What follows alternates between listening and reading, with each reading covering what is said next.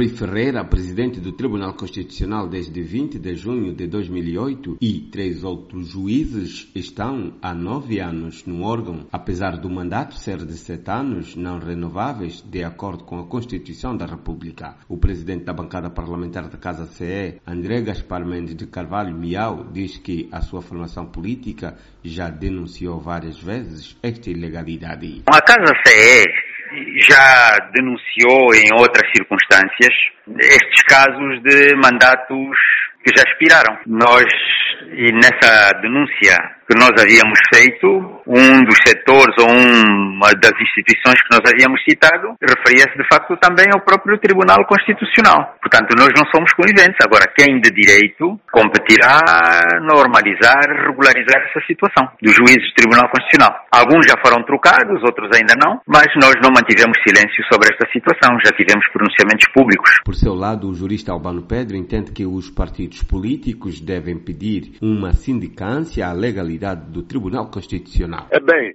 trata-se do Tribunal com competência para resolver essa questão. Assim sendo, e, e porque não existe uma outra jurisdição é, capaz de fiscalizar é, os atos do Tribunal Constitucional, tendo em conta que é o, é, o, é o, órgão judicial que tem que verificar essa situação. Eu penso que nessa altura o que devia ocorrer é uma reclamação, é uma sindicância dos atos do próprio tribunal junto do, do, do, tribunal, no caso, fazendo recurso, por um lado, ao próprio plenário do tribunal e, por outro lado, e por outro lado, junto do Conselho Superior da Magistratura Judicial, para que este órgão que vela pela disciplina e pela organização do sistema judiciário se pronuncie sobre a legalidade e a licitude dos atos praticados pelos juízes do Tribunal Constitucional.